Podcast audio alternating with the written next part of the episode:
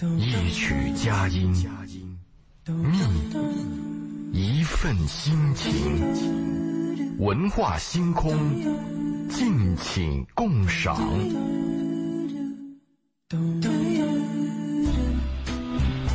周五的晚上，又和周老爷相约在八九八的文化星空电波当中。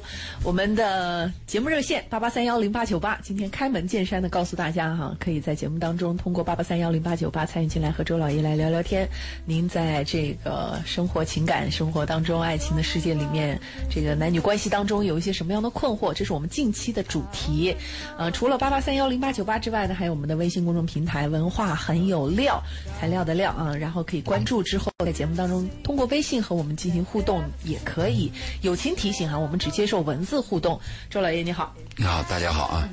我们刚才贝贝说了这个问题啊，就我知道有些听众私下跟我说过，他也希望给电台打电话，但是他自己的事儿，他担心他的隐私，那你就可以把它变成文字，说某某再发成微信过来也可以。嗯嗯总之，这是我们一个交流的平台嘛。对，如果在这个交流平台，我们大家可以谈一些具体的问题，这样直接的沟通效率会高。嗯啊，我们一直在谈，我们最近一段谈的是如何 hold 住对的人。对，主要谈的是家庭，就是成家以后婚姻家庭以后的。上一趴我们谈到了一个婚姻和事业的比较，就哪个重要？如果说一个通俗的话，其实都重要。特别对一个男人，你既要把自己的工作干好。也要有一个安定的后方和美满的家庭。对于女人来讲的话，嗯，如果我说家庭比婚姻、比事业重要，有些女性主义者会会拍我，说男女平等啊，我们还是分工不同。这个家庭永远是重要的，不论对男女来讲都重要。这是我们上一趴谈的一个问题。上一趴我们还谈到一个问题，就婚姻的复杂性。婚姻它和恋爱有区别，恋爱你说我俩不和，我们俩有问题，说分就分了。对。但是结婚以后，如果再有问题，那就牵扯到三代人，他的、你的孩子、你自己，你的父母，还有你的父母，双方的父母。嗯嗯嗯。也就是说，婚姻如果垮了以后，对人生的摧毁啊，心理摧毁是巨大的。嗯。即使是有些人啊，自己愿意离婚，你离了婚以后。你心里的失落感和在那个婚姻的煎熬当中的状态，也是有很大的区别。所以我们一定要知道婚姻的复杂性，它的和它的牵连，就是我们讲的蜈蚣的腿儿嘛，嗯，它比较多嘛啊。对。今天我们继续讲啊，就我们一再强调，家是一个什么呢？家是父亲的王国，母亲的堡垒，孩子的天堂，应该是这样定义的。如果你做丈夫的回到家，就我是。国王是吗？对，那那你的状态，哎，母亲回到家呢，就是这是我的堡垒，我非常安全。孩子回到家是天堂。如果有这样的感觉，这个家是很舒服的，很好的。我上次说过一个李师傅，那是二十年前了，他在我们公司装修，嗯，那就是睡着那种水泥地，嗯，吃着盒饭，嗯，夏天啊，深圳这个地方既没有空调。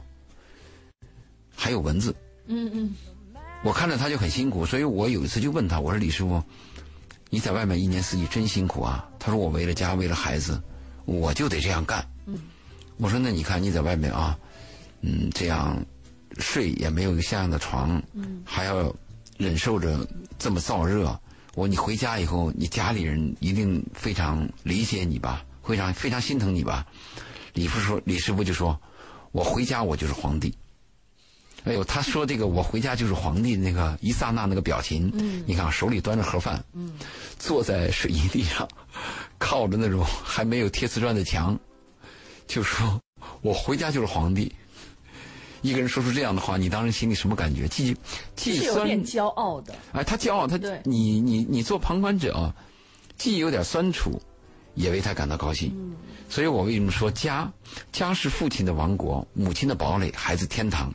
如果我们有这么一种感觉，你这个家不论再穷，都是一个幸福的家。这是我们先给家讲一个讲这么一个定义啊。我们讲到婚姻的 hold 住，有一点非常重要，就是我们讲婚姻的时候，爱情有一个很大的区别。爱情就一再讲，在恋爱期间，如果我们发现不合适，特别发现品德上有什么有什么问题啊。我们应该及时的分手。如果发现价值观的对立，也应该及时的分手。如果发现你生活生活上原生家庭的生活习惯有冲突，也可以分手。但是婚姻不是，婚姻我一再强调，婚姻要坚守。就我的建议是，婚前可以乱换、乱变、劈腿都可以，但是结婚以后要认命。嗯，我说这个认命呢，有听众是不是能够理解啊？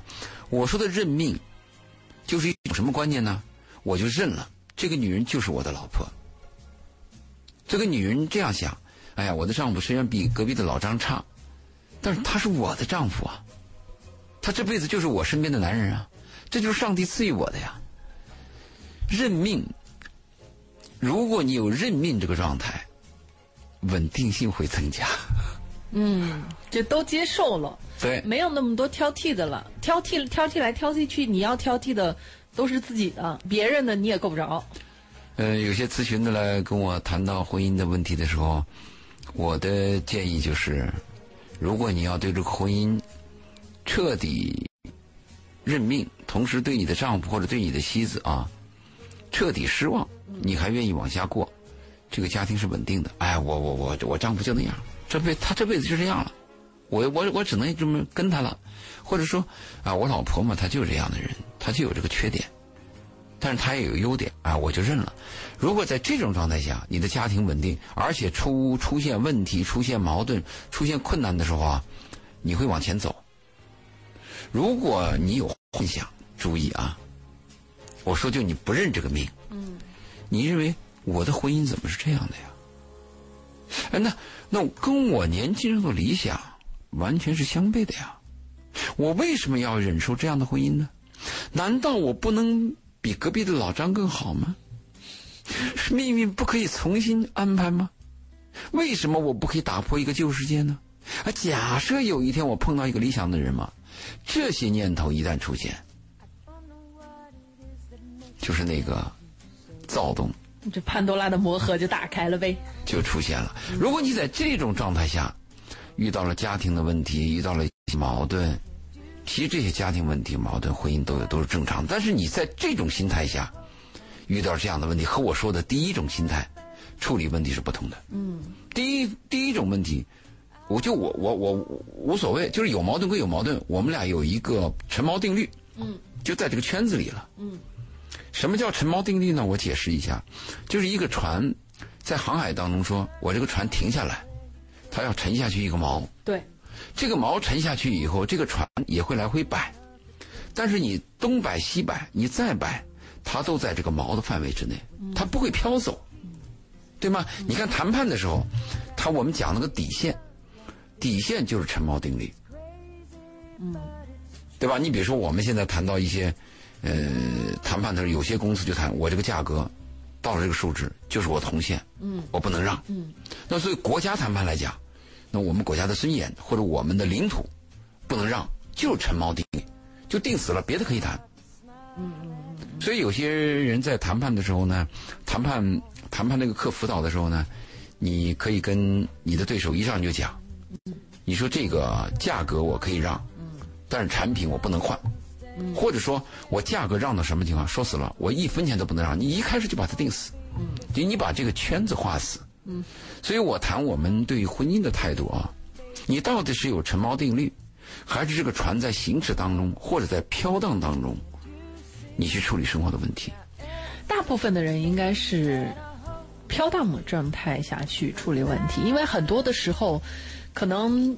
嗯，大家的日子都是一步一步走过来，一天天走过来的，可能记住的都是一些产生矛盾隔阂的那些不愉快的东西，而慢慢淡忘掉的，反而是之前的一些和美的相处过比较舒适的状态。因为我我发现啊，人的情绪有一个特点，痛苦的记忆永远比快乐的记忆要深。那我们记住。美好的事情呢，要使劲的想一想，拼命的挖一挖。但是你说，你就夫妻当中，尤其是在刚刚吵完架之后，你要去找这个人的毛病，妈呀，顺手拈来，夸夸一大堆。你说的是两个问题啊。第一个，你讲那个问题比较可怕。你说我们大部分人啊，他是没有陈毛定律的。对，他的日子就是这样一天一天走过来的。盲目的，嗯，没有思考的，所以这个是比较危险的。因为这样的话呢，就是我碰到什么问题再说啊，以后再说。嗯，这种随机的东西呢，有风险啊。婚姻呢，应该要定死，就不论怎么谈，我们不要谈离婚；不论怎么谈，我们不要谈分床；不论怎么谈。你不要回娘家，男人不要睡沙发，这个定义必须要有。这个陈毛定律如果没有，那就会出现现在我们的身边的情况：单亲家庭越来越多，对，离婚越来越多，不婚族越来越多，责任感越来越下下降，对的，我行我素我快乐越来越多，可不就是吗？就会出现这个问题。对呀。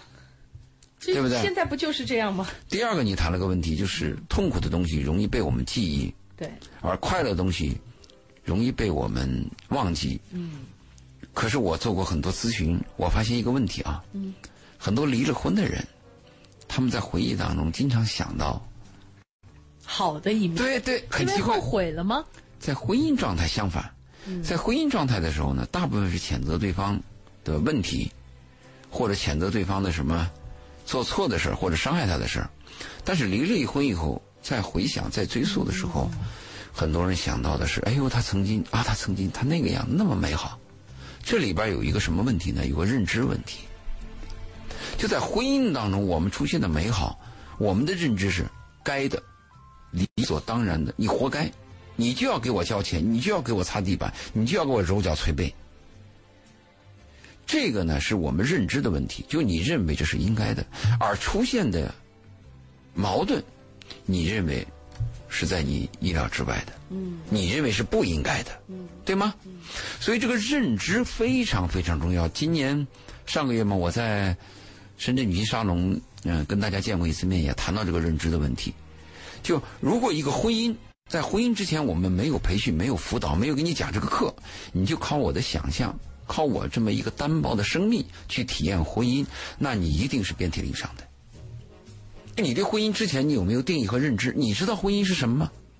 你知道你进入婚姻以后，它是象牙塔里边的生活，还是非常艰难的你死我活？你想过这个问题吗？所以婚姻的认知是非常非常重要的。我做个假设，一个三岁的小孩你说你给我数个数一二三，那孩子就说一二三，哎。你会惊奇吗？你很淡漠，因为三岁的小孩数一二三，太 low 了吧？他应该数数的更多一些。嗯。好，再假设，如果让一条狗给你数一二三，一个狗数了一二三，你会出现什么结果？你看，你会再带着这个狗到每个城市去巡演，因为所有的狗都不会说一二三。那问题为什么对一个狗说一二三我们就非常惊奇，而一个孩子说一二三我们就认为非常的淡然呢？是因为认知的问题。就我们的认知认为，你三岁的孩子如果你不会说一二三，那你就是白痴或者唐氏综合症，或者先天大脑有问题。而一个狗在我们的认知当中，狗怎么能数一二三呢？嗯，这是我讲的一个认知。我们再做一个假设，你可以去卫生间。这个卫生间你进去以后，任何地方的卫生间，当然宾馆的高级宾馆的就比较好，嗯，它的味道什么都比较好。但是卫生间你进去以后，哪怕它味道非常差，你也可以接受，因为在我们的认知当中，卫生间就是有异味的，卫生间就是脏的，这是在我们的认知当中。好，那你如果说你现在去一个非常优雅的一个环境，你去一个酒吧，你在你面前都是红酒。但是它有臭味儿，你能接受吗？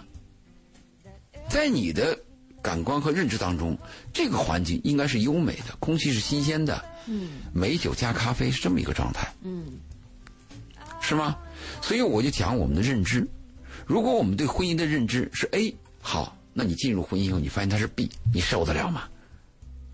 如果我们婚姻我们认知它是 B，你进入婚姻以后，它就是 B。那接受度就大大的提高了。那那那那就是你在避里解决问题。但是我觉得这里面还有一个问题啊，叫做别人说的比自家这个爹妈说的管用，比自己家里人说的管用。其实你去看啊，就是你说别人提到问题或者调和他们矛盾的时候，爸妈话不听，会听别人的。其实，在结婚之前，很多的父母啊，尤其是现代年轻人的父母。真的会，尤其会跟女方来讲这个问题，比如说女方的妈妈可能会跟女方来讲。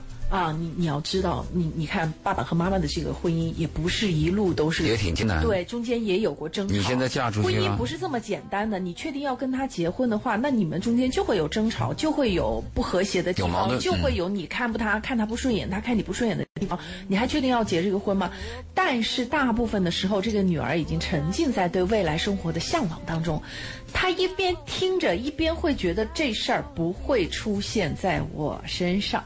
嗯，对，呃，这个是我反复强调的问题。很多现在过得好的年轻人，我说你们要注意啊，我要给你们提泼点冷水，没人理你，认为你周老爷们多事儿啊，扫兴。但是就跟我们对健康一样，很多人我跟他的建议，我说你去做个体检吧，那么就不理你，因为他自认为他健康，实际我们每个人身上都有潜伏的问题，他只是什么时候爆发，等他什么时候发现了呢？情感问题出现问题了。那个时候，你说什么他都听。等你一个健康的人突然发现自己身上要长了个东西，或者病入膏肓了，那个时候医生说什么是什么，但是为时已晚。所以我们做这个节目呢，可能有些人是在收音机旁边熟悉我们，有些人呢是在行进当中，有些人是解闷儿，有些人睡不着觉。但不论你怎么样，可能是一个缘分，也许我们一段谈话，或者是某一个建议。就能对你有帮助。嗯，所以，所以啊，就是还是回到那个问题上面，我们如何在婚姻当中 hold 住对的人？可能有一个很重要的前提，就是在进入到婚姻的时候，我们应该对婚姻当中你了解吗？起码你要知道什么是婚姻吧？有预期啊！你要知道中国的婚姻，美国的婚姻。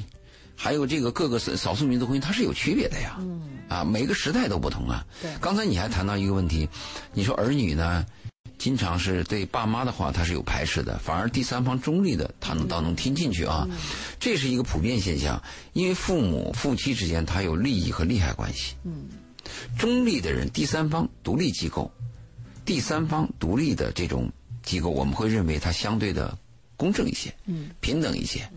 其实他也听不进去，他可能态度上会尊敬一点。实际上每个人，对大部分的时候，因为我没有这个需求嘛，我会觉得怎么会呢？应该很好啊，我有能力把它做到很好啊，他也会努力啊，我相信他，我相信我，我相信未来，他他会处在这样的一个状态。我碰到这个婚姻问题来咨询的人，我有两个两个难度。第一个难度在哪里呢？第一个难度是。讲婚姻就要从人性本恶和七宗罪谈起，然后再谈我们现在的一些婚姻问题。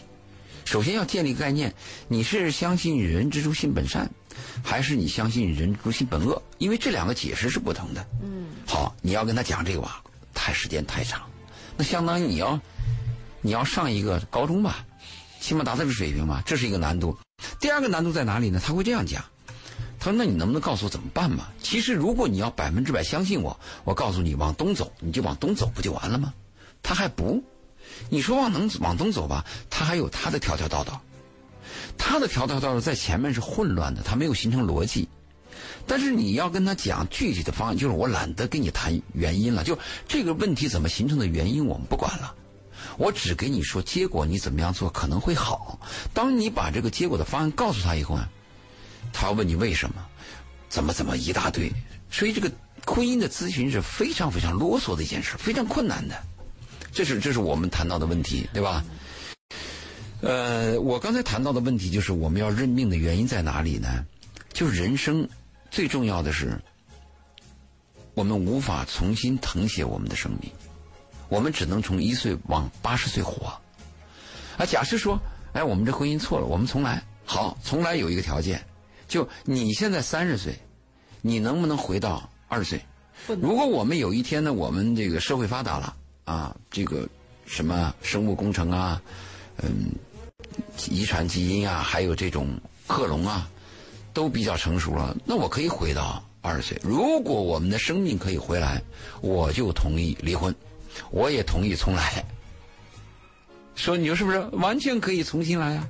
找一个更好的呀，更合适的。而且我经历一次以后，我知道，这个是我有别扭的，这个类型不行。虽然我过去从年轻的时候我就喜欢这一类的女人，突然发现这一类女人都给我带来灾难，啊，那我就换嘛。但换的有个前提就是，你换你是多大年纪？如果我们能从三十岁再回到二十岁，那我非常支持换。那那那那全世界都都都在换，每个人都可以找到匹配自己的人。我相信，哪怕你再烂，哪怕我我我有什么焦虑症，我一身的坏毛病，我脾气急，我我嗓门大，我都可以找到合适的人。嗯，信吗？这是肯定的。但是我们不生命不能重新誊写，不能重新誊写。你的孩子已经出生，你的家庭怎么办呢？所以在婚姻的这种。辅导当中，我坚持了将近二十年，就是坚守婚姻。尽管有些婚姻非常糟、非常烂，就明显看着不行，但我的态度是，能不能再坚持一下？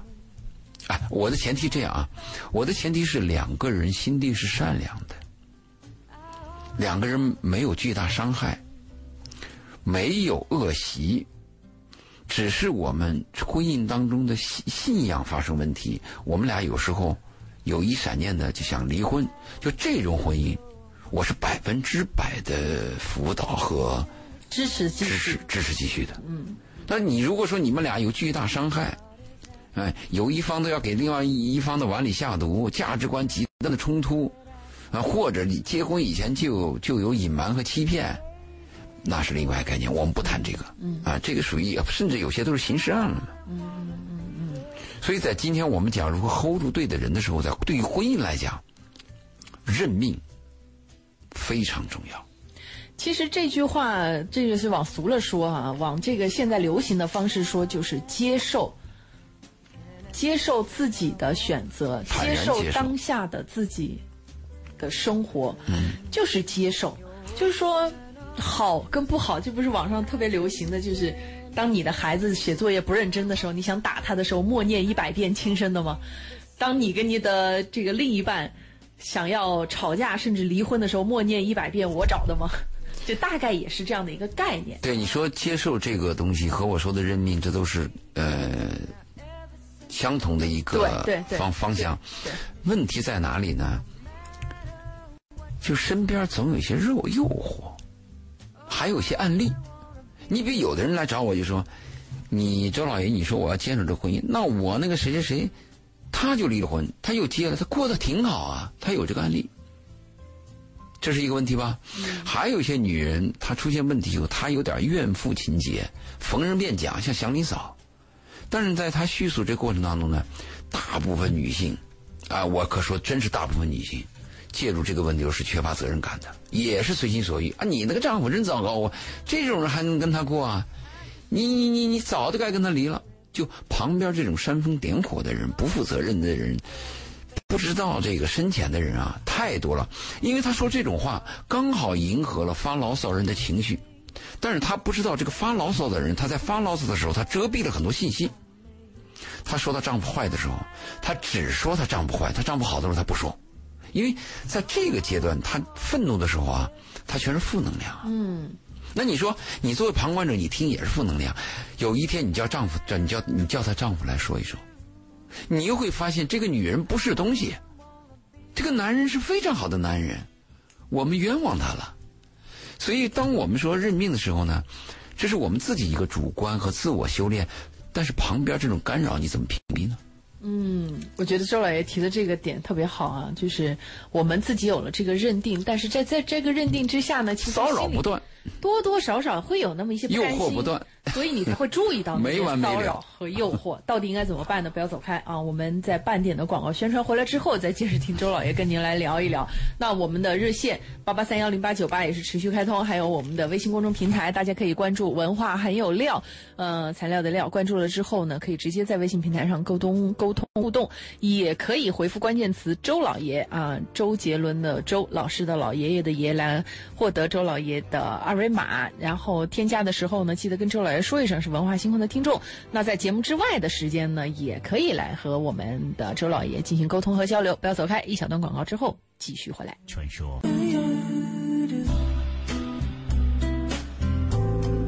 好，欢迎大家继续回到今天的文化星空。在周五的时候，我们跟周老爷共同来跟大家聊一聊。hold，最近一直在 hold 住 hold 住啊。呃，我们的这个热线八八三幺零八九八也是全线开通，还有我们的微信公众平台“文化很有料”。这文文化很有料的公众平台上呢，有朋友跟周老爷提问啊，说在他身边呢有几个朋友都出轨了，但是他们保留了婚姻。嗯，请问您怎么看？我我在所有的节目当中不止一次提到，出轨和婚姻和离婚没有任何关系。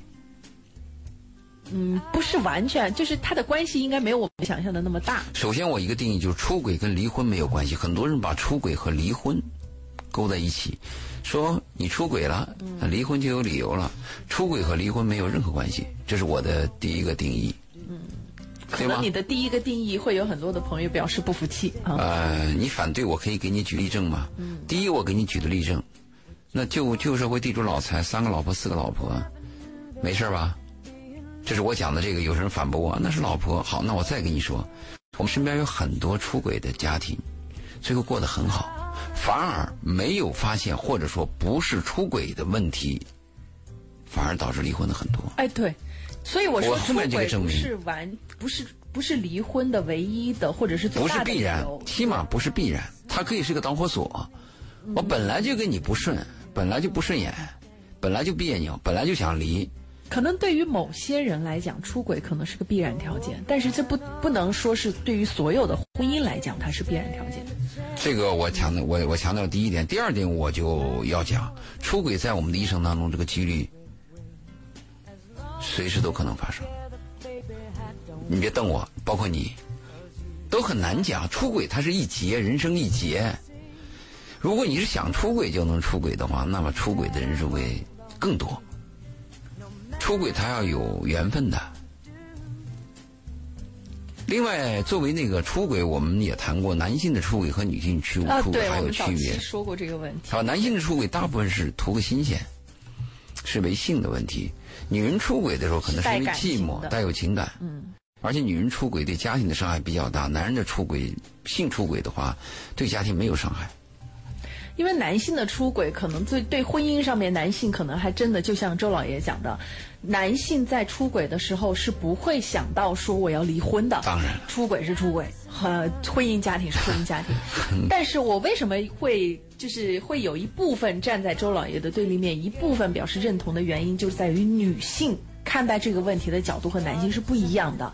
那女性，首先是嗯，女性的另一半出轨了之后，那么有一部分的女性会认为，你出轨就意味着你不要这个家庭了，因为你不尊重我，你不尊重我就是你不你你就看不起我，你你也就没把我当回事儿了，这这个家就没有必要了。他他有这样的一套推理逻辑啊，这是一部分。另外呢，就是如果是女性出轨的话，其实大部分的原因，因为女性啊，她她嗯左右脑结构的问题，她那个细胞活跃、脑大脑皮层活跃活跃区域不同的问题，导致女性比较容易感情用事。她要是出轨了，就像周老爷讲的情感为主了，情感为主的情况下，大部分是因为我已经对你没有感情了，对你失望了，对你这对我的婚姻家庭不抱希望了，那先拖着过着。碰到了一个可以让我重新燃起希望的，嗯，再见了，您嘞，不 好了，大概就是这样的一个状态。你说的第一个呢，说你这个男人出轨了，你不尊重我啊，你不爱家，你就出轨了，下这个定义为时过早。男人出轨以后，你要回来看他的态度。一个男人出轨以后，女人第一个概念应该这样审视男人，就是你为什么出轨啊？如果是什么什么，大概可以想一想。第二个问题就是。你出轨了，我在你心目当中是个什么地位？就你出轨了，你有外边一个女人了，但是我作为你的正宫娘娘，我现在在这个家什么地位？我在你心中是个什么排序？第三个问题呢，就要搞清楚你跟外面那个女人是偶发性还是持续？她到底是婚外性、婚外情还是婚外恋？这个要区分一下呢。如果这个男人出轨以后回来理直气壮的就说：“老子出轨了。”你那个结论就存在，就贝贝刚才你说那个结论就存在。你不尊重这个家，你不尊重我。如果这个男人回来以后怕怕的，又不敢承认，甚至还有点这个哆哆嗦嗦的，那就说明你刚才下的那个定义不成立。他还是希望保留这个家的，他尊重这个家的，他一时糊涂或者一时需求、一时激动都有可能。出轨的原因很多，有些出轨就是完全是环境造成的，有些就是命，有些是蓄谋已久。我们要把这个出轨要分析一下。所以我刚才你说这个听众。发来，对他说几个朋友都出轨了，但是家庭出轨，问问我们的看法。那么我们的看法，我就回答你：第一，出轨跟婚姻离婚没有必然关系；第二，出轨人人都有可能，他的几率很高。如果你们看一下理查基尔演的那个《不忠》，对吧？我们经常讲啊，出轨是不是因为有原因啊？家里寂寞呀，呃，丈夫丈夫跟我的关系非常恶化呀。或者丈夫非常的颓废啊，不争气啊，或者是女人不懂事啊，有些人是把出轨归咎于客观原因造成的，就说你这个原因造成我出轨。而你看看美国这个《不忠》这个电影，你看看是一部老片子，它里边演的是一切都很好，妻子漂亮，丈夫漂亮，妻子优雅，丈夫有出息，孩子也很好，全家又很和睦，非常爱。就是一阵风，刮来把一本书刮倒了，刮掉了，遇上那么一个年轻的小伙子，就出轨了。有些就是命，所以我们在我在这婚恋辅导课的时候，有一条专门讲的这一段，我要告诉所有的做妻子的女性，我先先先要告诉他们，男人一辈子都可能会出轨。如果你身边碰到一个男人很优秀、很优雅又很成功，你说他没出轨，那就有两种可能：一个是你不知道，对，没有被发现；嗯，一个是他正在出轨的路上。只有这两种可能。翻过来以后呢，我会告诉所有的男人，就是你们今后当丈夫，你们的妻子也会出现问题。现在这个社会，女人出轨的几率节节攀高，因为我们过去的，就是旧时代的这个女性的那种贞洁，这个防洪大坝已经摧毁了。特别是讲平等，你初一我十五，怎么不可以呢？你初一我十五才叫平等啊！对吗？那如果是这样的话，那婚姻，哎呀，行吧，那就行婚，他也婚姻越来越艰难。这就是上一期我们谈，两期以前我们谈到，今后的婚姻是会解体的，但家庭依然存在，这可能性很大。二零幺五年的 Family 美国注册的和非注册做比较，非注册的已经超过了二零六二零二零幺六年幺七幺八，你再去看，嗯，是吧？嗯，回来我们再继续讲 Hold 住，对吧？听众没什么问题了。暂时没有了。好，那我们继续讲 hold 住。刚才我们讲一个 hold 住，就是把这个家庭啊守住啊。我们刚才有一个建议，就讲认命，就是一个人呐，你结婚以前你认定不认定？因为认命，他有一个信仰在里头。你是不是肯定我就跟这个女人过一辈子？就像我们在婚姻宣誓的时候，她生病了，她有一天倒闭了，你是不是还得就挨一度挨一度，就始终是啊，是是是。如果你能认定，那么你就把婚姻的问题想清楚，你往下走，这是我们讲的一个认命的问题。那还有一个建议，什么？婚姻当中的问题，所有的问题，所有的困难，所有的对立，我们的建议是，要养成一个好的习惯，以柔克刚。你看，有的人的个性和说话啊，他就是冲的。啊，你比如说，你问他，你回来很关心，问他，你说你吃饭了吗？这时候了，我还不吃饭？这啥啥时候了？他会这样给你回答，就他的语言，他的个性就是冲的，恨不得抽他。哎，从小他也，从小他那个原生家庭就是这样长大，他爸他妈，嗯，就这样，所以他长大说话也是这样子的。嗯，所以就是我们要养成一个叫以柔克刚，任何问题以柔克刚是最高境界，不分男女，不分男女。其实男人最高境界以柔克刚，技术性处理。那是最高境界。如果你要强压，靠势力，靠你强大的一种威慑力量，暂时是占上风的。只要你有这个实力，你的这个实力比较是悬殊的，那强势方一定是成功的。但是你要从心里边让他稳定，让他服气，让对方愿意和你恩爱，那就是另外一个问题。所以以柔克刚很重要的。我们在物理学有一个。定义叫同物质抱死现象，嗯，叫同物质抱死现象。什么叫同物质呢？就你比如说，我这个螺丝是 ABS，我这个螺母也是 ABS。你如果把这个螺丝和螺母都是 ABS 材料，你把它拧紧以后，注意啊，拧不下来了。哎呀，这叫同物质抱死现象，这是一个物理学的一个基本概念。嗯，必须是什么呢？你的螺母是另外一种材料，你的螺丝是另外一种材料，而且这两个材料的硬度有差距，不一样。对，嗯，你才可以把它拧紧了再拧下来。嗯，这是所有做螺丝和做物理这种金属结构的人都知道的。但如果你不知道，你就会出现问题，所以我就讲到家庭也是这样。